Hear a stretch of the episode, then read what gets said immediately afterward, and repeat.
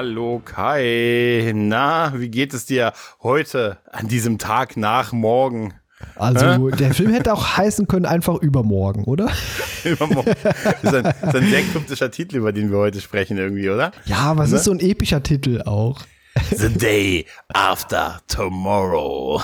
das ist so, obwohl du hast recht, übermorgen wäre ein geiler Titel gewesen. äh, ey, auch da fehlt mir wieder ähm, der geile deutsche Zusatz. Ne? Ja. Ne? Genau. Das Ende der Zeit selbst. Oder, oder? dass man es nochmal wortwörtlich übersetzt hätte, der Tag nach hm. morgen. Ja, ja, ja, ja. Übermorgen. Über, liebe Kinder, morgen wird es was geben. Oder äh, die Roland Emmerich Show. Oh, die große Roland Emmerich Gala. Das ist die große Roland Emmerich-Gala. Ja, es ist krass. The Day After Tomorrow, es ist ja immer noch der Sommer der Zerstörung, den du hier zelebrierst. Ne? Genau. Und äh, nach, nach diversen, nach, nach Twisters und, und gebohrten Löchern und so sind wir und Erdkernen, die nicht mehr liefen, sind wir jetzt endgültig beim Klima angekommen und bei der Zerstörung äh, oder beziehungsweise bei der Beeinträchtigung der ganzen Welt. Aber wir haben noch ein bisschen Zeit, nämlich auf den, nach dem Tag, nach morgen geht's erst los. Genau. Interessant ist, dass wir kürzlich bei Twister noch darüber so gefachsimpelt haben, hm, was war denn das nochmal für ein Film mit diesem Auge des Sturms und diesem Wirbelsturm, das in der Mitte ist, alles irgendwie ganz schrecklich und kalt und wir sind da nicht drauf gekommen, haben aber ständig The Day After Tomorrow zitiert, was ja, für ein toller Film das ist. Total. Oh Gott, was haben wir denn da gemacht, Gregor? Ich weiß, ich weiß es nicht, ich weiß nicht und ich, und ich, äh, ich finde aber auch, dass The Day After Tomorrow irgendwie so ein bisschen immer so ein bisschen stiefmütterlich im Zerstörungsgenre behandelt wird, weißt du?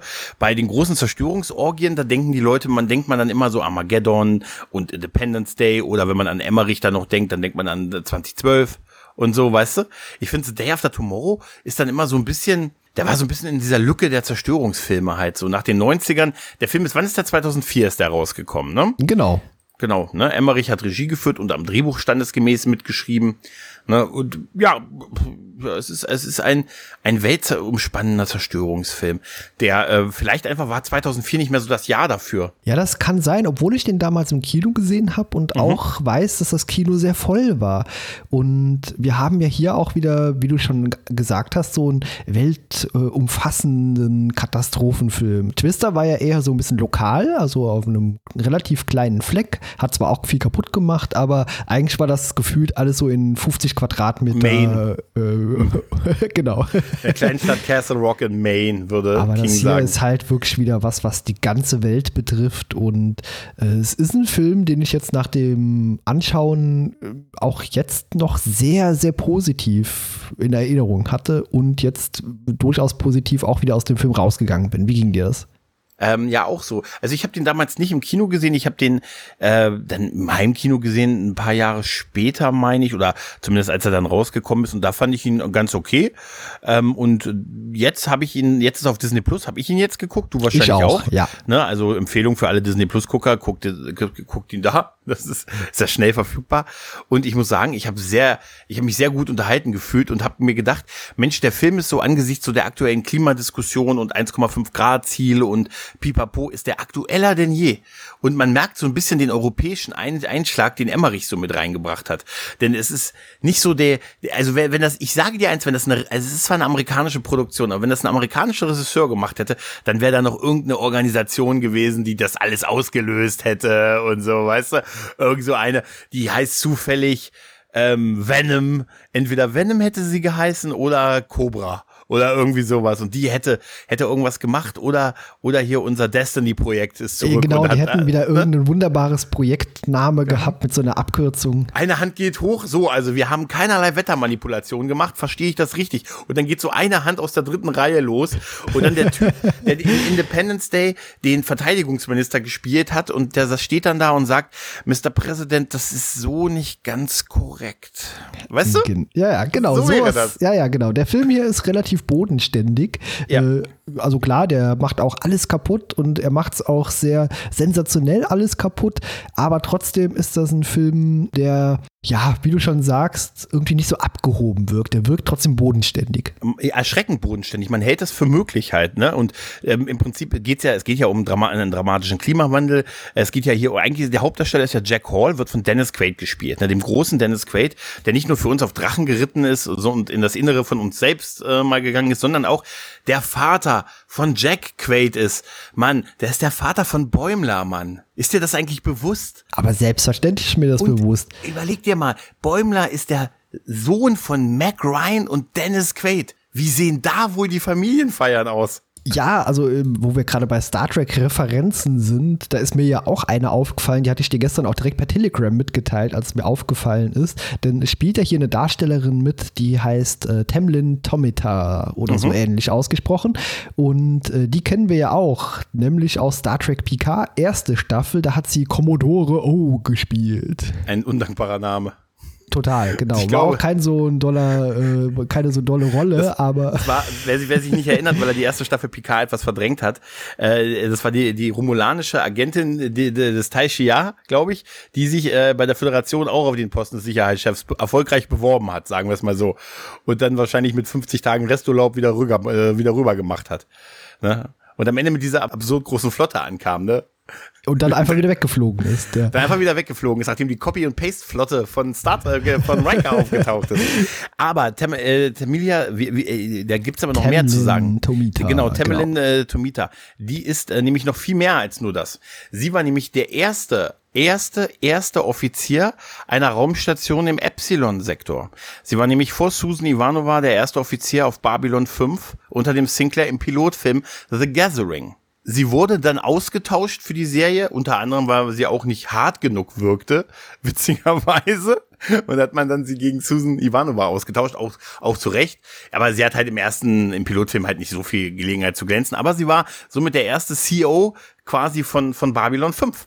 Immerhin. Und sie hat auch mal in einer Mystery-Serie eine kurzlebigen mitgespielt, Burning Zone in den 90ern. Das war sowas wie Akte X meets Outbreak. Lief auch nur eine Staffel. Da war sie auch in den ersten paar Folgen dabei, wurde dann auch ausgewechselt. Und sie wurde in der, war in der Serie The Shield, die ich so verehre, auch in der Pilot-Episode dabei als, Poli als Pressesprecherin der Polizeistation, wurde auch ausgewechselt. Oh beziehungsweise Gott, ihre ja. Rolle wurde, wurde weg. Sie ist also ohne Scheiß, du siehst, da zieht sich so ein Muster Muster durch diese, durch ihre Karriere, dass sie häufig für Pilotfolgen dabei ist und dann fällt die Figur weg oder wird neu besetzt oder umbesetzt und so. Ach, das ist schon ein bisschen traurig. Das ist ja ne? fast wieder ein bisschen Meta, wie bei Star Trek Picard, dass sie dann kommt und am Ende freiwillig weg abzieht, weißt du? Ja, und dabei hat sie 380 Millionen Schiffe dabei, weißt du? Ja. Und, ach, naja. Aber noch nicht genug der Star Trek-Gemeinsamkeiten, nämlich der Vizepräsident wird hier auch noch gesprochen von Ernst Meintke, von ja. Captain Picard. Aber das ist definitiv Dick Cheney, der den Typen, den er, den er, den er porträtieren ja, natürlich, soll. Klar. Also die, das war ja. auch genau, genau die Zeit. Na, also wir, wir, wir sind ja schon, wir sind ja schon fleißig bei diesem Casten. Wir haben also, die Hauptfigur ist Jack Hall, wird gespielt. Er ist, das ist so geil, er ist äh, Pali, pass, pass auf, ich muss, ich muss es ablesen. Paläoklimatologe. Nee, doch, ja, Paläoklimatologe, also äh, Geschichte von Wetter, im weitesten Sinne. Wetter, Klima, ich weiß, ein weites Feld. Ne, Jack Hall, der hat einen Sohn, Sam Hall, der wird von dem Jack Gillenhall gespielt, den ich mittlerweile ganz okay finde, aber ihn sonst, also zu der Zeit immer noch recht farblos immer so ein bisschen fand. Ne, also war so das typische, der typische Schönling so ein bisschen halt. Ja, ich habe auch eine ganze Weile gebraucht, bis ich mich so richtig an ihn gewöhnt hatte. Also äh, klar, der hat auch bei vielen anderen Sachen. Hier, Jarhead hat er mitgespielt, äh, Zodiac 2007, auch ein toller Film, dann eben Source Prince of Persia. Der ist gut. der, ja, der ist unterhaltsam, genau, aber so richtig zum ersten Mal positiv hatte ich ihn halt gesehen bei äh, Sp äh, Spider-Man Far From Home, äh, zumindest bis zu dem Moment, als er dann ja diesen Zwirbelbart quasi bekommen hat und zum Antagonisten gewechselt ist. Ach ja, ja. stimmt. Nee, ja. Ach stimmt. Er war Mysterio, ne? Richtig, genau. Mysterio. Hm. Naja, auf jeden Fall, der ist, der spielt seinen Sohn und das amtierende Wunderkind, der Wesley Crusher dieses Castes im Prinzip. Ne? Dann haben wir noch äh, Laura Chapman, die wird gespielt von Emmy Rossum. Emmy Rossum, in Emmy Rossum bin ich hart verliebt. In Emmy Rossum bin ich ganz, ganz hart verliebt. Und wer wissen will, warum, der guckt sich ähm, auf Amazon Prime, der guckt Shameless. Shameless, ganz tolle Serie, ist eine Adaption, die US-Version einer britischen Serie, da spielt sie Fiona Gallagher. Sie ist nicht ganz die Laufzeit der Serie dabei, sie ist neun von elf Staffeln dabei, meine ich. Und sie ist eigentlich so eigentlich die Hauptfigur der Serie und die macht das da, mit der Frau habe ich viel gelitten, muss ich ganz ehrlich sagen. Und die ist auch, in die bin ich äh, latent auch äh, bisschen verliebt, seit ich Shameless gesehen habe. Das muss ich mal so sagen. Ist eine ja. sehr attraktive Frau, also auch hier und vor allem auch nicht so diese typische Damsel in Distress. Also der Film ist relativ modern, muss ich sagen, und der ist auch gut gealtert und nicht nur rein inhaltlich, sondern eben auch von den Effekten. Auch da war selten was dabei, wo ich dachte, oh, oh Leute, überarbeitet das nochmal. Also sieht gut aus. Ja. Oh ja, absolut. Das, das kann man gar nicht hoch genug sagen. Viele Filme sehen ja irgendwann von den Effekten so ein bisschen schlechter aus oder ähm, äh, obwohl in den 90ern es auch ja schon viele großartige Effektfilme gab. Wir hatten ja Independence Day, Armageddon ist ja auch so ein Thema. Aber ich muss ganz ehrlich sagen, mein Gott, dieser Film ist jetzt fast 20 Jahre alt und Gott sieht der gut aus. Also wirklich die Zerstörungen, sei es die, die Welleneffekte. Überleg mal, guck, denk mal mit Grauen ein paar Jahre vorher an sowas wie Deep Impact und so. Wie da die Flutwelle aussah und so halt, ne?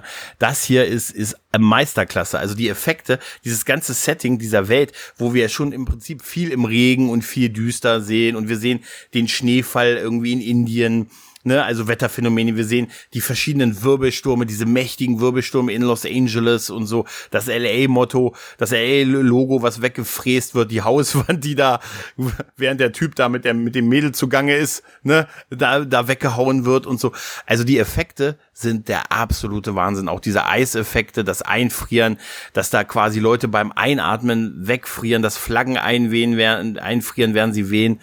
Alter, die Effekte, die sind, die, also ich, ich als jemand, der kürzlichste Flash gesehen hat, muss ich dir ganz ehrlich sagen, heute sind Filme dreimal so teuer und haben viel schlechtere Effekte als das. Das stimmt leider, ja. Also damals auf der großen Leinwand im Kino war der auch eine Wucht, aber nicht nur optisch, sondern eben auch von der Soundkulisse her. Also da, das war einfach eine, eine mega Erfahrung und äh, also ich bin positiv überrascht. Ja, der hat zwischendurch so ein, zwei Längen der Film, aber wir gehen gleich mal ein bisschen natürlich äh, näher in die Handlung mit rein.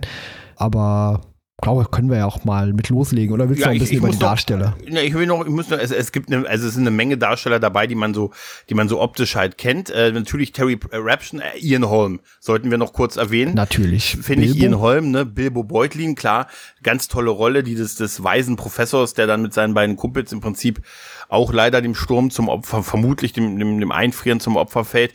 Und ich möchte, es ist eine kleine Rolle, aber ich muss es erwähnen, ähm, wir haben als US-Präsident Blake haben wir Perry King. Und jeder, jedes Kid der 80er, der ein Trio mit vier Fäusten gesehen hat, weiß, Natürlich. Das ist, das ist, eine, das ist einer von den vier Fäusten. Das sind zwei, zwei der vier Fäuste sind in diesem Film dabei und Präsident Blake. Das ist auch eine, eine imposante Erscheinung. Ich habe die ganze Zeit gedacht, woher kommt mir das Gesicht bekannt vor, als ich den Film gesehen habe? Und eben gucke ich so auf Wikipedia unten, Perry King, Alter, das ist doch Trio mit vier Fäusten. Geil, Riptide, super. Ja, Trio mit vier Fäusten habe ich ja vor einiger Zeit schon mal mit äh, Moritz äh, den Pilotfilm besprochen hier mhm. im Podcast. Und da hatten wir auch glaube ich, genau das hier erwähnt, dass er äh, bei The Day After Tomorrow dann nochmal dabei war. das ist sogar der Tag nach dem Tag nach Tomorrow. The Day After the Day to, na, After Tomorrow. Also Day ja. After the Tomorrow Day. Oh. Ja, es ist schon, es ist schon ein, es ist schon ein sperriger Titel irgendwie, oder?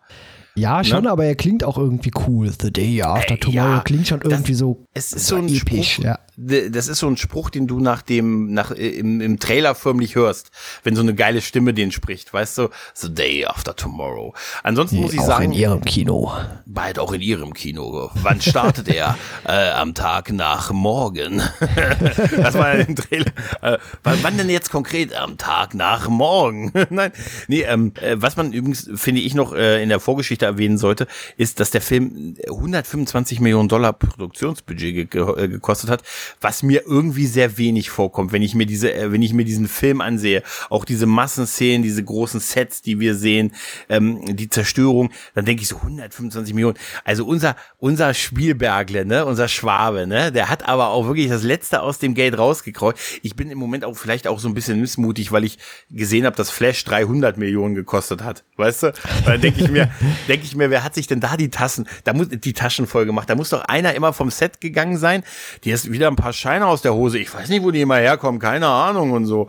Ne? Also, und dann, dann sehe ich diesen Film und denke, so weltweit agierende Zerstörung, große Szenen, Effekte, Massenszenen, die Welt geht, die Welt geht quasi vor die Hunde in die virtuelle Eiszeit, Mammuts und Rückblenden und alleine die Kamerafahrt am Anfang über dieses ganze in der Antarktis, über diese Eisschollen, ist das nicht großartig? Und das hat nur 125 Millionen Dollar gekostet. Ich weiß viel Geld, aber es kommt mir sehr preis, äh, sehr günstig vor für das, was wir da auf der Leinwand sehen. Ja, ich habe gerade mal umsatzbereinigt geguckt, also 125.000 äh, wären jetzt heute 2023 etwa ja derselbe Wert, 196.000. Also immer noch relativ günstig und äh, dafür, dass der Film so mega gut aussieht, ist das wirklich ein sehr geringes Und das nach 20 Budget. Jahren. Ja, Und das total. nach 20, ja. ich, ich sag's immer noch, The Flash sieht heute schon scheiße aus. Der ja. wird in 20 Jahren nicht besser aussehen. ja? Glaub mir, vertrau mir da einfach. ja, ja, definitiv. Ja. Ja. Ja, äh, aber gut, wie gesagt, der, der Cast ist das, und sonst sind das halt alles die, die, die Profis mit, die auch, die Emmerich halt immer auch so ein bisschen mit, äh, mit dabei gehabt hat in seinem, seinem US-Run und so. Und äh, deshalb können wir ja ein bisschen, ein bisschen zur Handlung kommen. Ne? Zur Handlung ist im Prinzip, dass es immer mehr Wetterphänomene gibt, die man sich nicht erklären kann. Ist ja im Prinzip einfach gesagt, die Verhandlung ist ja relativ einfach. Es kommt immer mehr zu Wetterphänomenen und man versucht eine Erklärung dafür zu finden. Und da greift man unter anderem auch auf Jack zu, der ja sein Antarktis-Erlebnis hat, wo, wo wir gelernt haben, es geht, manchmal lohnt es sich noch über große Schluchten zu springen, um irgendwelche Karten einzusammeln. Halt, ne? Aber auch das sieht so unfassbar gut aus. Weißt du, dieser Jump über die, über diese Eisflo, die Eisscholle, die da abbricht und wenn er dann da runterfällt und so. Ich habe da wirklich vom Fernseher gesessen und gedacht, das sieht nicht aus wie fast 20 Jahre, Alter. Wahnsinn. Nee, also wirklich großartig. Also wir werden noch ein paar Mal schwärmen über die Effekte und wie gesagt, da sieht einfach alles immer noch sehr, sehr gut aus. Also man hat natürlich auch wieder geschickt verknüpft mit teilweise auch Modellen, die man gebaut hat und das ist einfach gut. Also kann man wunderbar angucken und es gab da wirklich keine Szene, wo ich dachte, ouch, nee, also gab's halt nicht. Absolut nicht, absolut. Ähm, ich fand auch die, diesen ganzen Anfang des Films ist einfach sehr, sehr gut, wo dann man, wo man diese Wetterphänomene das erste Mal sieht und sagt hier, Polkappen schmelzen ab und es gibt dann diese, diese Bojen, die dann irgendwie ihre, die Signale nicht mehr senden oder plötzlich so ein, äh, plötzlich 13 Grad geringere ähm, Temperatur anzeigen, so, und das vor Grönland so sinngemäß halt, ne, also auf einmal 13 Grad kühler und solche Sachen. Und dann gibt's ja auch diese Gespräche dann auf diesem EU-Klimagipfel in Indien, was auch alles so mich an die heutige Zeit erinnert, weißt du, dass diese Gipfel, da wo die Weltgemeinschaft zusammenkommt. Und so stelle ich mir das vor, was Jack da passiert, dass er dann davon berichtet und dass man die Umwelt, das Klima, ne, dass sich das Klima verändert und dass man es schützen muss und pipapo. Und dann da die Typen da sitzen und sagen, wir reden doch eigentlich hier über Erwärmung, wie kannst denn dann, wie kann dann eine Eiszeit drohen? Oder oder der der Dick Cheney de, des Films, der später am Ende doch Präsident wird, weil sie Perry getötet haben, der dann der dann da sitzt und sagt, die das ist so ein Sinnbild, weißt du? Der, der da sitzt und sagt, ja, das Klima, das Klima ist alles, aber die Wirtschaft, die Wirtschaft, das Scheueree. Ja. Ne? Die, Ja, ja. Das Scheueree, das muss ja geschützt werden. Und er sagt dann, dass, dass die Einhaltung irgendwie vom, ich glaube, es geht schon ums Kyoto-Protokoll und so und das alles, ja, das kostet uns ja die Weltwirtschaft dann 100 Milliarden. Und wo Jack dann sagt, ja, aber ganz ehrlich, äh, die Schäden, die dann auftreten werden, werden deutlich teurer sein. Und äh, das Ab, das Ab, äh, das, das Zerstören einer Eisscholle in der Größe von Grönland ist ehrlich gesagt schon beeindruckend genug für den einen oder anderen. Aber man nimmt die halt nicht ernst. Das geht's ja dann darum. Die Das wollte ich auch gerade sagen. nicht Also, ernst dass genommen. er persönlich quasi wie der verrückte Wissenschaftler so ein bisschen abgestempelt wird, der da hinkommt, ein bisschen was erzählt und so, hey, hier, schützt doch die, das Klima, die. Umwelt. Ja. Gen genau, richtig, dass er gar nicht ernst genommen wird. Es hört sich wie eine Alibi-Veranstaltung an. Und ich Ja. habe heute einen Artikel gelesen, auch vom, vom Deutschen Klimarat. äh, Ich glaube, es war der, auf jeden Fall haben die auch gesagt, das 1,5 Grad Ziel ist einfach politisch nicht erreichbar. Es wäre erreichbar, aber man sieht weltweit nicht die Handlung bei den Politikern, das zu erreichen. Der Wille ist nicht da, deshalb wird es nicht passieren. Und an das musste ich einfach in diesem Zusammenhang immer wieder denken. An die dann, ja, aber die Wirtschaft, das Scheueree. Weißt du, da ist dann wie bei Armageddon. Bei Armageddon siehst du dann so einen Aufschlag, ne, von dem Asteroiden und die ganze Welt explodiert. Alles wird zerstört. Und dann ist einer auf dem Mond und sagt, mein Gott, die Wirtschaft. Himmels Willen, die arme Wirtschaft. Sie hat doch keinem was getan.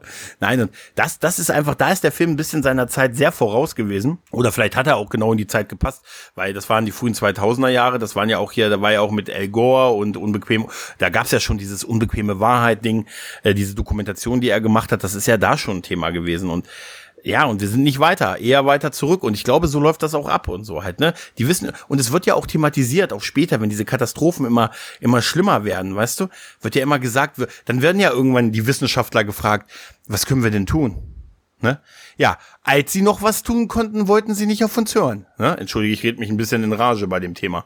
Ja, Aber, klar. Weißt du? Na, natürlich, also wie gesagt, das ist auch eine Botschaft, die man heutzutage noch wahrnehmen sollte. Und ja, diesen Planeten, auf dem wir leben, das ist natürlich auch so das, was dahinter steckt. Den haben wir halt nur einmal. Und wenn er verheizt ist, dann ist er verheizt wir, äh, auf diesem Planeten werden Podcast gehört. Dieser Planet muss überleben. ne? genau. So. Und ich will ja noch an die Spitze der Spotify-Charts. ja, ja äh, du, äh, du, bist ja, du bist ja, für dich ist ja noch ein erreichbarer Ziel, ein erreichbares Ziel. Ich bin aber beim Himalaya ganz unten, weißt du? Ich hoffe, irgendwann mal eine Linie zu machen auf dieser Karte, genau wie in dem Film und sagen, alle Podcasts, die unterhalb dieser Linie sind, die werden nie die Spitze erreichen.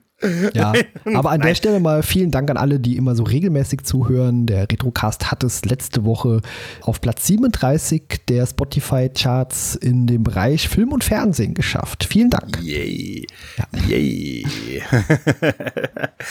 Ja, aber genau das passiert ja. Ich, diese Szene, was ich eben so scherzhaft mit dem Podcast und so gesagt habe, ne, gibt's ja auch in dem Film, wenn die sagen, was, was können wir denn tun, um, um, ne, und wo, wo Jack dann auch sagt, ja, es geht eigentlich nur noch darum, jetzt die Menschen zu retten, ne, es wird ja immer schlimmer. Und dann macht er ja diesen Strich durch Amerika und sagt, ne, die, die, die, der Weg ist nach Süden, ne? Weil das, weil irgendwie, es wird auch, finde ich, für mich plausibel erklärt mit dem Golfstrom, mit den, dass die Temperaturen, der wird, der versiegt, dann gibt's diese, diese Temperaturabstoß und somit wird das milde Klima in Nordeuropa und Nordamerika und Pipapo, ich sag's sicher falsch, das wird sich massiv abkühlen und es wird eine Eiszeit geben. Und je weiter wir in den Süden kommen, also aus Sicht Amerikas unten hier die südlichen Staaten und bis nach Mexiko runter, das wird sogar explizit so gesagt, äh, wäre gut, wenn wir nach Mexiko kommen und so. Und das ist eine Botschaft, ich glaube, das ist eine sehr ich glaube, das ist der europäische Einfluss, der in diesen Film geflossen ist, dass man gesagt hat, die Amis müssen bei den Mexikanern klopfen. Wir müssen mal gucken, ob diese Tür an der Grenze nach Mexiko auch in die andere Richtung aufgeht und nicht nur von, von der Seite Amerika zugehalten werden kann, sondern die müssen versuchen, nach Mexiko zu entkommen und die werden ja, das wird uns in diesen Fernsehberichten ja auch gesagt, auch am Anfang abgelehnt. Die machen, ist so, so witzig, wenn die sagen, Mexiko hat die Grenze zu den USA zugemacht und so, ne? Und dass dann der Präsident verhandeln muss, dass die Leute rüberkommen und das wird ja dann auch ermöglicht. Ne? Und dass man sich halt in die südlichen Länder zurückzieht. Und ja, ich war sehr erstaunt, wie viel ja. Polit-Thriller hier oh, auch total. Steckt. Also das, da war ich total äh, überrascht von. Es wird ja auch am Ende gesagt und es wird sich bedankt bei den Dritte Weltländern, dass sie so herzlich alle aufgenommen haben. Die Rede ist cool auch. Also, die ist auch cool von dem. Das ist ja dann der neue, der, der, der Vizepräsident, der uns ja eher als der, er droht ihn das Geld sogar zu streichen. Der, ne, der genau, ja, ja. Das wird ja auch gesagt und so. Und der wird ja dann später Präsident, weil Präsident Blake ja mit seiner mit seiner Autokarawane im, im Schnee stecken bleibt, also auch stirbt halt und offscreen zwar, aber und er wird dann Präsident. Die Tragik des Vizepräsidenten. Und der hält ja dann am Ende diese Rede und sagt, wir haben diese ganzen südlichen Länder häufig als die dritte Welt bezeichnet, aber jetzt haben sie uns aufgenommen, als wir diese Hilfe brauchten und weg mussten und so und, und das ist überall auf der Welt passiert und dafür bedankt er sich halt und so und voller tiefer Demut und so. Und das finde ich, ich glaube, das ist ein sehr europäischer Einschlag bei das, glaube ich, ich glaube, da würde ich mal, mal von Emmerich wissen, ob er da Probleme hatte, das beim Studio durchzukriegen, weißt du? So ein bisschen, ey, wir müssen doch am Ende irgendwie, müssen doch irgendwie die Destiny, wir haben doch noch Destiny. Können wir nicht den Erdkern? Nein, das war, ein, das war ein anderer Film. Aber ich finde, bei allem Humor darüber, ich finde, das ist eine, eine tolle Wendung am Ende auch, ne? Das ist, ähm, großartig, ja. Das ist keine, du kannst das nicht besiegen halt, ne? Du kannst die, das Klima auch nicht wieder gerade rücken. Es passiert ja so ein bisschen, dass das am Ende sich dann, es gibt ja, soweit ich das verstanden habe, am Ende dieser Eiszeit, aber es klärt sich auch schneller wieder auf und so halt, ne? Und man kann sich halt äh, halt im südlichen, also die Menschen, die es in den Süden geschafft haben. Der Rest soll sich ja irgendwie zu Hause einmummeln und äh, wie du immer so schön sagst, die Heizung im Rücken. Ne? Aber ehrlich gesagt ist das auch eigentlich kein Plan, sondern eher Hoffnung, das Prinzip Hoffnung, was sie da den Leuten halt geben, ne? Das, das ist durch. Äh, ja, machen wir uns nichts ne? vor, in dem Film sterben unfassbar viele Leute. Wir sehen auch in verschiedenen Einzelstädten äh, riesige Zerstörungsorgien. Hier Tokio mit diesem Hagelschauer, Hagel. wo so die Eiswürfel. Mit dem Telefon, ne? Ja, Handy, ne? ja, ja.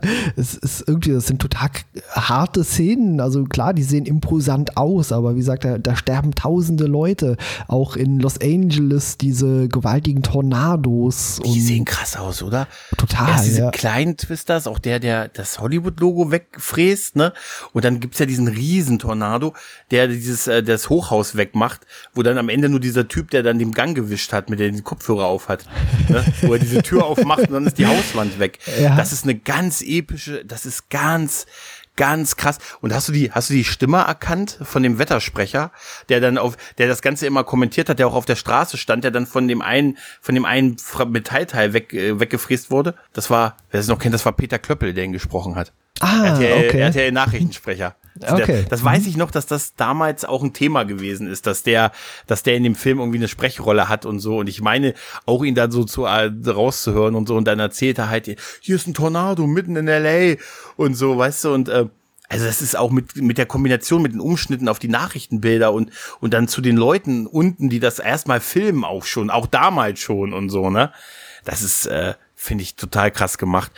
Wo ich immer so ein bisschen mit gehadert habe, ist so ein bisschen der Part mit seinem Sohn, mit Sam, mit dem er ja so ein bisschen, die Mutter spielt auch keine große Rolle. Die Mutter gibt's auch, die haben wir ganz vergessen, die ist Ärztin, aber sie wird darauf beschränkt eigentlich, dass sie ein Kind betreut. Was okay, was super ist, aber mehr macht sie eigentlich nicht in dem Ja, Film. es finde ich ganz interessant, dass du sagst, äh, du hast sie so ein bisschen vergessen oder wir haben sie vergessen, denn es wirkt auch so, als würde der Film sie vergessen zwischendurch. total. die ist teilweise komplett weg und man vermisst sie auch nicht, weil die gar keine so große Rolle spielt. Also man zeigt sie zwischendurch immer mal wieder und dann ist das ja auch, äh, sie fiebert so ein bisschen mit, hat natürlich Angst um ihre Mann und äh, Kind, aber danach spielt das auch wieder keine Rolle. Ja, sie betreut dieses äh, das kranke Kind im Krankenhaus und so, die Genau. kommen auch Mhm. auch durch, aber darauf ist sie halt beschränkt und ich muss auch sagen, ich habe das ich habe das immer wieder vergessen, dass es diese Rolle gab. Ich habe Mhm. ich hatte die ganze Zeit im Kopf, dass er alleinerziehend ist, dass seine Frau irgendwie tot ist und dass deshalb so diese Vater-Sohn Beziehung so ein bisschen äh, auch am am Kriseln ist und ich hatte das komplett vergessen, dass es ja die Mutter auch wirklich gibt, die aber halt im Krankenhaus. Das ist halt so eine typische amerikanische Familie, weißt du? Der Vater Klimapaläontologe, die Mutter Krankenhaus Superärztin, der Sohn Hör Superhirn. Weißt du? Eine typische amerikanische Familie halt. Ne? Ich habe aber den Twist auch nicht so ganz nachvollziehen können zwischen Jack und Sam. Also da- das war irgendwie nicht so richtig greifbar für mich. Also ja, äh, wo der Film optisch Noten. Ja, So also wo, wo der Film optisch wirklich großartig ist, hat er inhaltlich schon so ein paar Schwächen, also gerade auch bei der Charakterentwicklung. Aber ich konnte auch nicht nachvollziehen, warum äh, Jack am Ende dann wirklich ja, hunderte Kilometer durch den Schnee latscht. Und Danke. so. Ja. Danke. Danke. Danke. Das ist.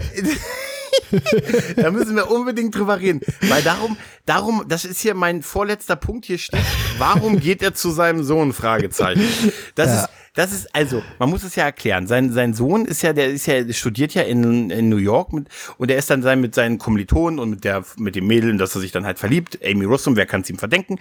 Und so, die sind dann auch auf ihrem eigenen Überlebenskampf. Sie verstecken sich dann halt vor der, vor der, vor der, vor den Flutwellen im, in, äh, im, in der In so Bücherei. Bibliothek, ja, äh, genau. Die Bibliothek, genau da. Das ist auch sehr gut. Das stellt sich auch als clevere Entscheidung raus, weil endlich hat meine Bücherverbrennung was Gutes. Weißt du, es ist immer, ist immer schwer. Ich, entschuldigen Sie, komme ich zur Bücherverbrennung. Das wird sogar thematisiert, dass das ja ein Verbrechen ist, dass man Bücher verbrennt. Das ist mit Sicherheit auch ganz absichtlich so gewählt. Also, Absolut. Ja, ja. Aber, das, aber das, dass sie das Feuer halt haben. Aber wie geil der eine Typ dann sagt, der eine Kumpel, hier, das Steuerrecht. Ich glaube, das ist keiner sauer, wenn wir das verbrennen und so halt. Ne? Ja. Und nee, auf jeden Fall sind die ja auch auf ihrem eigenen Überlebenskampf. Und die sind aber dann in New York und dann halt abgeschnitten und er weiß halt nicht, was mit seinem Sohn ist. Ne? Und dann beschließt er ja, Jack mit seinen beiden, mit seinen beiden Mitarbeitern, mit die auch mit ihm bekumpelt sind, sich auf den langen Marsch durch dieses ähm, durch, durch äh, nach New York zu machen, um seinen Sohn zu retten, offensichtlich. Ähm, aber er, er, er redet ja die ganze Zeit davon, dass die Erde, dass wer rausgeht, stirbt. Wenn du rausgehst, erfrierst du. Das sehen wir ja auch in dieser spektakulären Hubschrauber-Szene, wo die, wo die Hubschrauber, wo, wo die im, im Flug einfrieren, zu Boden fallen, der eine das Tür, die Tür aufmacht und beim Einatmen erfriert. Im Inneren, Ganz im Auge Effekt. des Tornados, wo wir Ja. kürzlich noch drüber gesprochen haben und uns gewundert haben, in welchem Film das vorkommt. Ja, richtig. Also das ist einfach, wir hätten die ganze Zeit nur gedacht, welcher, das ist echt, ey, das müssen wir Wir haben uns sämtliche, sämtliche Filme haben wir uns rausgesucht. Du hast mir ja auch einen genannt, wo das dann Tornado mit Bruce Campbell. Äh, genau. Ja. Und ja, aber Nee, aber das ist so, dass wir eigentlich das äh, Ergebnis die ganze Zeit vor Augen hatten. Wir haben ja auch ständig über The Day After Tomorrow geredet. Ja. Aber wir, sind, wir haben diesen, diese Verbindung nicht nochmal hergestellt. Also das, das ist wirklich, also, äh, aber wie gesagt, ich habe mich da auch gefragt, er, gut, er kann ja dann nicht mehr anderes tun, ne? Man, er, er hat ja dann der, dem US-Präsidenten noch die Empfehlung gegeben, diese Evakuierung durchzuführen, den, von den, die über der Grenze sind, sollen, also über der gezeichneten Grenze sollen, ähm, sollen sich in den Häusern verstecken und versuchen es auszusetzen. Die darunter sollen nach Süden gehen. Da gibt der Präsident ja dann den Befehl und so und er macht sich halt mit seinen beiden äh, Mitstreitern unter äh, los, obwohl er ja sagt, wenn du draußen bist, stirbst du. Ja, trotzdem gehen die los mit, mit dem Zelt und liegen auch ganz häufig in diesem Zelt so ganz muckelig zusammen und unterhalten sich so übers Leben, wo ich mir sage, draußen frieren so Schiffe ein, weißt du, so im, in, in 90 Grad Winkel und so, weißt du, so riesen Schiffe, die da, ein geiles Bild, sieht aus wie ein Sternzerstörer, der abgestürzt ist und dann siehst du, wie, wie Jack und sein Kumpel dann so in muckelig in diesem Zelt liegen und sagen, ach, weißt du, ich würde ja so gerne aus den Fehlern in meinem Leben noch lernen. ich musste bei dieser Zeltszenen ständig an Brokeback äh, Mountain. Nee, ich musste da ständig an diese ähm, Verarschszenen denken aus äh, einer der Scary Movie Teile, wo man hier, was war denn das nachgemacht hat hier das aus war, Hot ja, das war ja einmal das äh, und äh, auch da wurde mal Scary Bro, Brokeback Mountain halt so. Ja, das kann ja, so. genau, ja, ja, ja genau. So, so ein bisschen. Ja. ja, aber ey, das ist so, weißt du, das ist so ein Sinnbild, finde ich, als sie dann in diesem Zelt da schlafen und dann so rausgehen und dann ist so Tag und er geht so aus diesem Zelt raus und dann sieht er dieses Riesenschiff, weißt du, wie es so in 90 Grad Winkel im Boden steckt und alles zugefroren ist. Und dann dachte ich mir, Mensch, das muss aber ein super Zelt gewesen sein, in dem die da gesagt, also jetzt mal ohne Witz. ja, ja. Also das muss ja, da, da friert wirklich, da fliegt alles im, im da fliegen Hubschrauber im Flug frieren ein, aber er gesagt, Mensch, ein Zelt.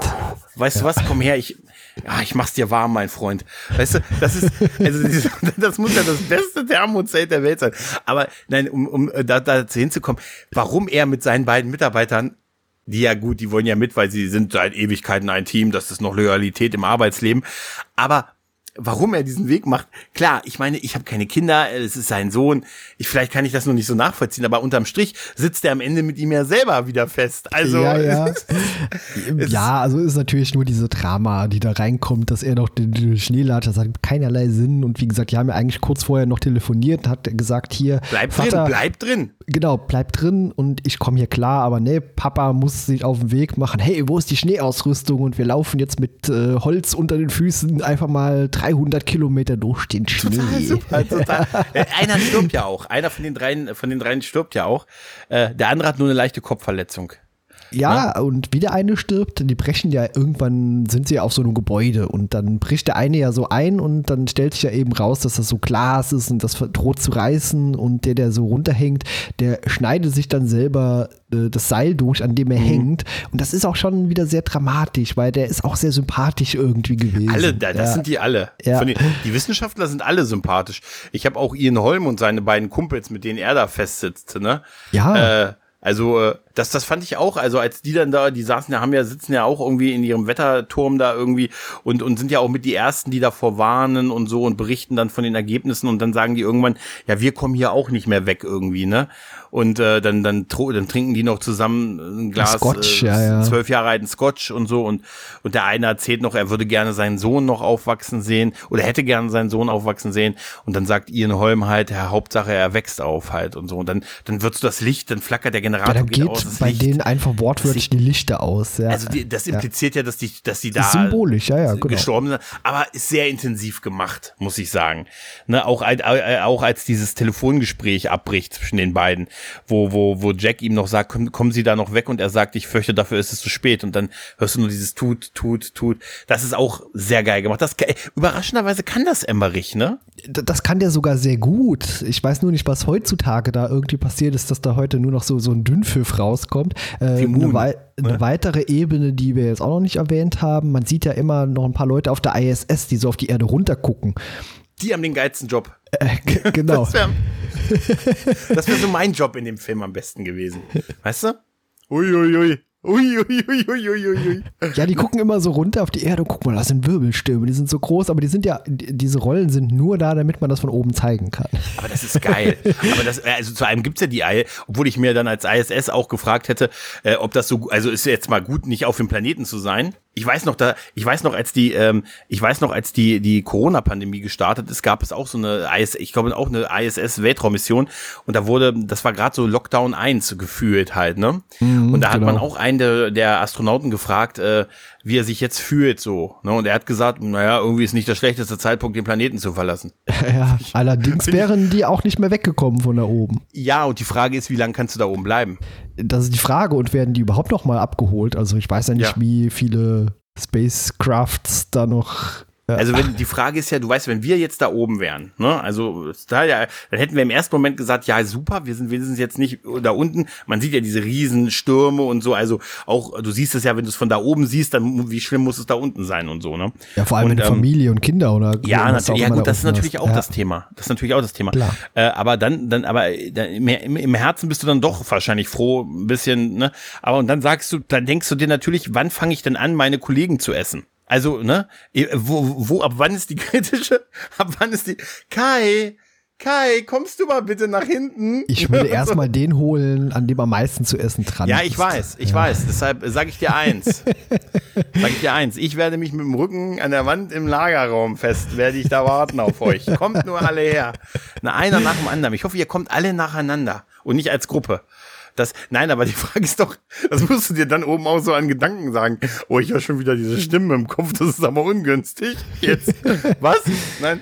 Mm, nein, aber, also nicht so das, natürlich ist es dafür da, ne? Aber das ist, äh, finde ich trotzdem geil, so dass auch mal von oben diese Sicht zu sehen und zu sehen, wie, dass es wirklich ein globales Phänomen ist. Also ein, eine global, eine globale Klimakatastrophe, die wir sehen. Die natürlich, das ist ja so ein Thema, natürlich, ich habe das in den Kritiken zu dem Film gelesen, dass man gesagt hat, das geht ja alles viel zu schnell. Sogar das thematisieren die ja in dem Film. In dem Film sagen, sagt ja Jack, dass sein Klimamodell irgendwie von Jahrhunderten ausgeht. Dann sagt man, das sind nur Monate, dann geht man, wir haben jetzt, wir sind schon bei Wochen und dann, das Ganze ist morgen und in den nächsten Tagen. Ne? Also, das ist, das so sprungartig. Nach, das kannst du aber auch in einem Film nicht anders machen. Du kannst ja jetzt nicht sagen, Leute, in 80 Jahren. Nein, da, da, du kann, ne, das geht ja nicht so mit Zeit. Man kann das auch so, machen. Wie, ja, mit Emmerich, da geht das ja schon. Also wir wissen, Independence Day 2 kam ja dann quasi 20 Jahre später. Also man kann auch so Pausen machen beim Erzählen, aber ja, aber, aber du kannst ja nicht im ersten, du kannst ja nicht im ersten Independence Day Film sagen, mein Gott, sie bringen ihre Raumschiffe in Position und in 19 Jahren haben sie die erreicht. Oh, alles und dann klar. Kommt Teil 2, genau. ja. nee, aber also ich kann, also das, das ist eine, natürlich eine filmische Entscheidung, ja, dass, diese, dass ja. diese Entwicklungen so schnell und so sprunghaft gewesen sind. Aber ähm, das haben sie halt immer wieder auch durch dieses Umschneiden in diese Kontrollräume, wo Tamila auch sitzt mit ihrem, mit dem Team, die dann auch immer, da musste ich übrigens, die dann auch immer so diese, diese Computersimulationen sehen halt, ne, von den, da ist ja das auch her mit den, mit den Tornados und Hurricanes und der größte je gemessene Tornado und Hurricane und so, da, dass dann dieses Loch in der Mitte ist, ne, und in diesem Loch, ähm, immer im Zentrum des Sturms würde es normalerweise wärmer werden, aber auch da wird es nicht wärmer und das ist dann dieser mega, mega Freeze, der dann halt passiert. Und da habe ich unheimlich stark an der Sturm gedacht hier mit Clooney. Weißt oh, du noch, ja. wo, mhm. wo, die beim im Wetteramt immer gesessen haben. Also wenn diese Kalkfront, Kalkfront von Sable Island darauf stößt, ne, mm, dann gibt es den Sturm. Ne? Also ja. da habe ich ein bisschen dran denken müssen halt, ne? Ja, es gibt ja auch so viele kleine Umblenden, äh, wo man erst denkt, okay, was soll uns das jetzt sagen? Also zum Beispiel auch in den Zoo, wo da so zwei Werte einfach stehen und man sieht, oh, sie sind weg. Die Wölfe sind weg. Und dann blendet man wieder weg und man vergisst das eigentlich schon Total. wieder. Ja, und später hab, spielt das dann wieder eine Rolle. Wir haben, nee, ich habe dann, als ich das heute wieder gesehen habe, habe ich das auch wieder völlig vergessen. Dann fiel mir ein, ja klar, es gibt ja noch die Szene, wo die Kids gegen die Wölfe auf dem Schiff kämpfen müssen und so, was einfach nur so eine, damit die auch mal eine Action-Szene haben, äh, äh, ist, weil irgendwie äh, ich weiß nicht, also mit diesem Zoo, mir haben dann irgendwie, habe ich mich gefragt, was ist mit den anderen Tieren passiert, die im Käfig weitergesessen haben. Die müssen ja, da, da hast du ja gesehen, Affenbär, da war ein Bär. Weißt ja. du? Ne? Da habe ich echt gedacht, ja klar, lass die alle eingesperrt. Gut, was willst du auch machen in der Situation halt, ne? In, in, in Berlin hätte man wahrscheinlich jetzt gesagt, dass da Le Wölfe, das sind eindeutig Haie. Das sind eindeutig drei Haie, die da, da sitzen. Ne? Nein, aber ähm, das ist halt dafür da, damit es dann später noch die Action-Szene gibt, weil, ne, äh, weil ich, wie, wie heißt nochmal, wie heißt nochmal Amy Rossums Charakter? Laura, genau, Laura verletzt sich ja bei dem Versuch einer Frau zu helfen, aus dem Auto ähm, rauszukommen, als diese große Flutwelle auf New York zufließt, was auch so mächtig aussieht. Dieser Riesensturm und wir sehen die Freiheitsstatue und wir sehen Wellen, die größer, fast größer sind als die Freiheitsstatue, die dann in den, in sich in die Stadt ergießen und dann kann man noch in die Bibliothek kommen, ne, entkommen. Und da verletzt sie sich halt, wird, wird fiebrig, infekt und pipapo und sie braucht dann Medizin und die vermutet man dann auf einem der Schiffe, die durch das durch New York fahren, weil das Wasser ja in der Stadt ist und da begegnet man, da muss man dann gegen die Wölfe kämpfen. Ja, auch diese Riesenwelle, die du gerade erwähnt hast, die sieht oh, ja auch großartig aus. Und das ist halt auch Gänsehaut. nicht so eine Welle, die man ganz häufig in so Filmen sieht, so schlechten so eine Filmen. Nur, ne? So, so eine, so eine, eine Surferwelle quasi, ja, ja. die so angeschwappt kommt. Nee, das ist fast so eine ganze Wand, die gefühlt auch irgendwie fünf Kilometer breit ist und sich einfach wie so eine Naturgewalt halt in die Stadt schiebt und da einfach platt macht alles. Du hast, du hast das Gefühl, genau das. Es ist nicht nur eine große Tsunamiwelle, sondern es ist einfach wirklich das Gefühl, die Polkappen sind irgendwie abgeschlossen geschmolzen, das hat den Meeresspiegel erhöht und das ganze Wasser, das ganze, das ganze Meer ist einfach 10 Meter höher oder 20 Meter höher. Und genau. diese Szene, und weil das halt auch noch in diesem Sturm spielt und so, und das ist dann einfach, da, also ich habe das auf einem, auf einem schönen großen Fernseher gesehen und ich habe mir gedacht, Alter, hab's ein bisschen bereut, nicht im Kino gewesen zu sein, muss Im ich dir ganz ehrlich wie gesagt, sagen. großartig war das. Fantastisch. Ja. Also ja. ich bin wirklich von diesen Effekten, da bin ich, die, ich sag dir eins, die pusten mich um wie eine gute Welle. Wie ein Tsunami. Also die sind wirklich, also ich frage mich, wie der Sound im Kino war bei dem Film. Auch habe ich ja eben schon erwähnt, also nicht nur optisch, sondern auch soundtechnisch hast du da alles gehört. Auch diese, diese, dieses gruselige Geräusch schon fast, wenn die Leute hier erfroren sind oder wenn die Wände dann so mhm. zugefroren sind. Das hat so ein Knistern gehabt. Du hast quasi die Kälte gespürt, weißt du, so intensiv war das dann einfach. Also, wow. Das ist, das ist wirklich, das ist echt großartig. Ja, und äh, da müssen sie halt dann auf dem, auf dem Schiff dann, ne, ich meine, diese, sie, retten sich ja erst so mit 20, 30, mit 40, 50 Leuten in die Bücherei. Dann geht aber der Großteil des Neben, Nebencastes auf Wanderschaft, weil sie sagen, wir können nicht hier bleiben, damit nur noch der Maincast von, von fünf Leuten da bleibt. Laura, äh, äh, Sam, die drei Kumpels und der, der, der Obdachlose mit seinem Hund. Und um es vorwegzunehmen, die überleben alle. Auch der Gott sei Dank der Hund. Der Hund ist, hat sich in mein Herz Herzen, in mein Herz gesneakt, sag ich dir. Ja, der Hund ist süß und äh, klar brauchst dann auch immer wieder so eine, ja, so eine Deppentruppe leider, die denkt, sie wüssten alles besser und sie müssten das jetzt verlassen und die dann natürlich auch noch weitere Opfer werden. Aber ich glaube, sowas gibt es ja auch in jedem Film irgendwie. Auch Poseidon, glaube auch. Ja, ja, das stimmt schon. Aber das ist halt ein klassisches Trope. Aber ja. die Frage ist, weißt du, ich habe mich gefragt, was würdest du machen in so einer Situation? Wärst du da geblieben mit der Chance, da vielleicht zu erhungern, verhungern oder man hat ja gesehen, dass die Schneemassen immer höher werden oder hättest du dich auch auf den Weg gemacht? Also ja? äh, Sam scheint ja Ahnung zu haben. Zumindest hat er gute Instinkte. Und wenn einer in der Gruppe dabei ist, der sich zumindest ein bisschen auskennt, weil sein Vater zufällig äh, hier Paläoklimatologe ist, dann würde ich vermutlich auch in seiner Nähe bleiben. Was ist aber, wenn der in Wirklichkeit der Serienmörder ist, der auf die Art versucht, die Opfer da zu halten? Dann ist es auch egal, ob ich rausgegangen wäre oder drin geblieben. Ja, das ist natürlich wahr. Das stimmt natürlich. Ja, ich finde das immer schwierig, muss ich dir ganz ehrlich sagen. Aber ich würde, ich kenne mich, ich wäre beim Hund geblieben.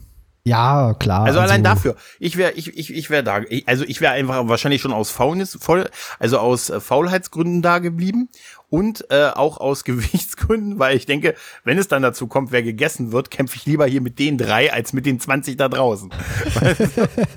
ja, vor allem wäre ich da geblieben, wo es warm ist, weil die waren ja, ja. schon äh, Feuer am machen und die anderen entscheiden sich lieber raus in die Kälte zu gehen, wie Jack. Ja, aber man hat sich natürlich auch gefragt, äh, es gibt ja dann dieser, dieses große finale Ding ist ja dieser Super Freeze, der dann passiert, ne? Dass wirklich alles einfriert, ne? Und dass, dass der, der sich auch wirklich von oben, das ist ja in der Mitte des, also dieser, dieser Hurricane oder dieses Wetterphänomen ist dann direkt über New York und dann setzt sich halt dieser Freeze, also das Einfrieren von oben nach unten. Du siehst halt die Flaggen, die einfrieren und dann geht das, das Empire State Building runter und die Scheiben klirren und so. Und das wird, das siehst du ja förmlich, wie sich das nach unten wegfriert halt, ne? Und dann rennen sie ja noch in die, in die Bibliothek und und schaffen, und in der, in dem Gebäude verfolgt das Eis sie ja auch. Sie sind ja, sie landen ja wirklich in das, diesem. Das ist eine verrückte Verfolgungsjagd. Total, ja. total. äh, sie rennen ja in diesem letzten Raum dann, wo, wo ein Feuer an ist und machen dann noch schnell Bücher rein und sitzen ja dann quasi fünf Mann zusammengekauert um dieses Feuer in diesem Raum und um sie herum. Es geht ja durch die Türen, durch Wände, alles durch. Das ist schon sehr unwahrscheinlich, dass das wegen dem einen Feuer sich aufhalten lässt, oder? Ja, vor allem ja. scheint das Eis, wenn die stehen bleiben, auch kurzzeitig immer mal so zu stoppen. Also das verfolgt die auf ja. eine Art und Weise, das fast schon wieder lächerlich ist. Aber, ja, ja aber es, ist nicht, es ist nicht schlimm, finde nee, ich. Nee, es ist überhaupt nicht schlimm. Wie gesagt, nur wenn man drüber nachdenkt und sich fragt, warum passiert das gerade, dann ist also das so ein bisschen albern. also ich sagte, ich wäre der, der Kumpel von Jack. Ne? Also ich wäre der, ich hätte dann irgendwann auch so getan, als wäre ich verletzt, damit du, wenn du Jack wärst, dann dass du mich noch mitziehst und dann irgendwie, den, den hat er ja dann mit dem Zelt, er hat ja sogar das Zelt in diesem Haus aufgebaut, ne? Ja, ja, genau. Das ist ja auch so. Er, er schubst ihn ja quasi, als, als die dann an diesem Freeze ankommen, schubst er ihn ja auch in das eine Gebäude rein, da ist ja sein Kumpel verletzt und so. Oder als der am nächsten Morgen aufwacht, wacht er ja auf und hat diesen Verband um den Kopf, ne? Ist so geil, diesen Verband um den Kopf und wacht auf und steigt aber aus dem Zelt aus, was jetzt aber in der Mitte von diesem, von diesem Robro oder so aufgebaut wurde von Jack. Das, das wäre so super, wenn man die ganze Zeit noch irgendwie für dieses Zelt, weißt du, so, so Werbung dran gehabt hätte von diese so, keine Ahnung, Jack Wolfskin oder so. Keine Ahnung, ob die Zelte herstellen, aber das wäre super gewesen. Wo hat der die Heringe eingeschlagen für das Zelt? Das ist natürlich eine spannende Frage. Oder vielleicht ist das so ein Zelt gewesen, dass man äh, so spannt, weißt du? Es gibt ja, mhm. vielleicht hat er die Heere einfach nur weggelassen. Das war ein Wurfzelt oder so. Oder er hat die nachts so hier in den Beton gekloppt, in die Fliesen. Das kann, das kann nur, das kann. Ich finde das total lustig, wo er da aufwacht und diesen geilen Verband um den Kopf hat. Und man gesagt, was passiert? Ja. Ein Haiangriff. Ah, ne? Und so, nein. Und äh, ja, dann, dann gehen die halt weiter und die, die kommen ja dann auch bei New, in New York an und ich stelle mir einfach das einfach, einfach so als so einen mega langen, äh, vor allen Dingen hast du gesehen, dass die an der Freiheitsstatue vorbeilaufen in Richtung ja, New York. Ja, ja, das heißt, die kommen übers Meer. Ja, die sind übers Meer gelaufen. naja, also jetzt mal ehrlich, wir sehen doch den Shot von oben, von der Freiheitsstatue auf die beiden unten. Das heißt, die müssen doch übers Meer gekommen sein. Die sind übers Meer gekommen und der Schnee war ja zu dem Zeitpunkt dann auch schon gefühlt 30, 40 Meter hoch. Locker. Ja, ja, aber der Schnee war fest, also sie sind ja richtig darüber gelaufen. Also das war kein lockerer Schnee. Also da ist alles so ein bisschen merkwürdig schon in dem Film. Auch die äh, Bibliothek, zu der man ja will, die ist ja auch quasi komplett eingeschneit, wobei ich mich da gefragt habe, ob das vielleicht am Ende den Leuten in der Bibliothek sogar das Leben gerettet hat, wenn der Schnee quasi die extreme Kälte so ein bisschen sein, abisoliert ja. hat. Ja. Habe ich mir auch mal, also ich finde das, es wird auf jeden Fall episch, es sieht auf jeden Fall wahnsinnig episch aus, auch wenn sie über diese Schneewehe in die Bibliothek reinkriechen, also reinklettern und dann die Gänge da lang gehen mit denen, ne, und er weiß ja, in welcher Bibliothek er ist, darüber haben die ja telefoniert vorher und dann mit den Strahlern und dann kommen sie an, kommen sie an dieser Tür vorbei und sehen diese Flammen unter der Tür, ne, genau. und dann, so geil, und dann macht, macht Jack ja die Tür auf, kommt da rein und dann sieht er, das ist so geil, weil erst siehst du nur diese Taschenlampe und du siehst dann, siehst dann, wie, wie die Kumpels und, und äh, Laura und, und Sam, wie die da äh, schlafen im Prinzip am Feuer. Ne? Und, und Laura guckt ihn dann so äh, ganz komisch an, sagt, wer ist das? Und dann macht er so den äh, Jack so den Lichtkegel auf seinen Sohn und äh, es ist so eine Magic-Szene, wo Sam dann da sagt, mein Vater. Er sagt, mein. Vater. Und dann, und dann kommt er hin und dann umarmen sie sich Männerumarmung, wie sich's gehört und so. Und alle Differenzen, die man vorher wegen, wegen Noten und so hatte und nicht abgeholt und er hätte fast ein Taxi nehmen müssen. Das spielt alles keine Rolle. Wir sehen da eine Vater-Sohn-Beziehung. Und dann hätte ich den Film unheimlich gefeiert, wenn die nächste Szene wären, dass die einfach nur neben denen am Feuer sitzen und sagen, tja, und jetzt? Ja, und sich dann so Lagerfeuer-Dinge erzählt. Du bist echt die 300 Kilometer hier hingelatscht. Ja. Ey, aber, also wenn jetzt mal ehrlich, aber bei Star Trek kommt der Captain auch immer, ja, aber der hat einen Transporter. Kannst du uns hier wegbeamen? Nein, also, nee, weil, wie gesagt, also was sie ja dann machen, dass die dann einfach losgehen mit denen. Ne, es wird ja dann, es gibt ja dann, sie haben ja offensichtlich eine Kurzwelle dabei, irgendwie so ein Funk, eine Funkmöglichkeit, haben dann irgendwie sich beim, beim amtierenden US-Präsidenten gemeldet, der mittlerweile sein, seine, in der, in der Botschaft in Mexiko sein, sein, sein White House aufgemacht hat. Offensichtlich, ne? Da, das ist aus dieser, und dann gibt's dann, so, wir haben eine Nachricht aus New York, es gibt Überlebende. Das sind gute Nachrichten. Schicken Sie mal ein paar Leute, um die da zu retten und so, dann schicken die ja auch Hubschrauber hin und dann sieht man ja schon, wie die da langgehen, hier die Gruppe, halt Ja, mit ja, Jack und so. genau. Und dann werden die vom Hubschrauber aufgelesen und dann gibt's diesen Rundflug um die vereiste, wirklich beeindruckend aussehende Stu- Kulisse von New York. Und dann sehen wir aber plötzlich ganz viele andere Hubschrauber und wir sehen Leute auf den Dächern. Nämlich, äh, dass offensichtlich viele Leute das doch aussetzen konnten und sich einfach irgendwie in ihrer Wohnung verrammelt haben, wie wahrscheinlich Dana Barrett in Ghostbusters einfach sich im Kühlschrank versteckt hat oder so. Weiß ich nicht. So. Ne? Ja. Ey, wenn der Marshmallow-Mann da noch gewesen Ja, wäre. es ist gut, dass eben nicht nur diese kleine Gruppe irgendwie in der Bibliothek überlebt hat. Das ist auch, wirklich gut, ja. Ja, ja, also das wäre irgendwie auch wieder ein bisschen unplausibel gewesen, dass alle anderen da wirklich gestorben sind. Also es sind natürlich viele Leute ums Leben gekommen, aber äh, es haben auch einige sich offenbar selber zu helfen gewusst. Ja, was ich, was ich nicht verstanden habe, ist, sie sagen, irgendwann in dem Film, ähm, ja, dieser, dieser Jack, äh, dieser Jack Hall, der hat ja, der hat ja gut reden, der ist ja hier in Washington in Sicherheit. Äh, und dann sagen sie, na, zweifeln sie seine Integrität nicht an, sein Sohn lebt in New York und so. Ah, oh Gott.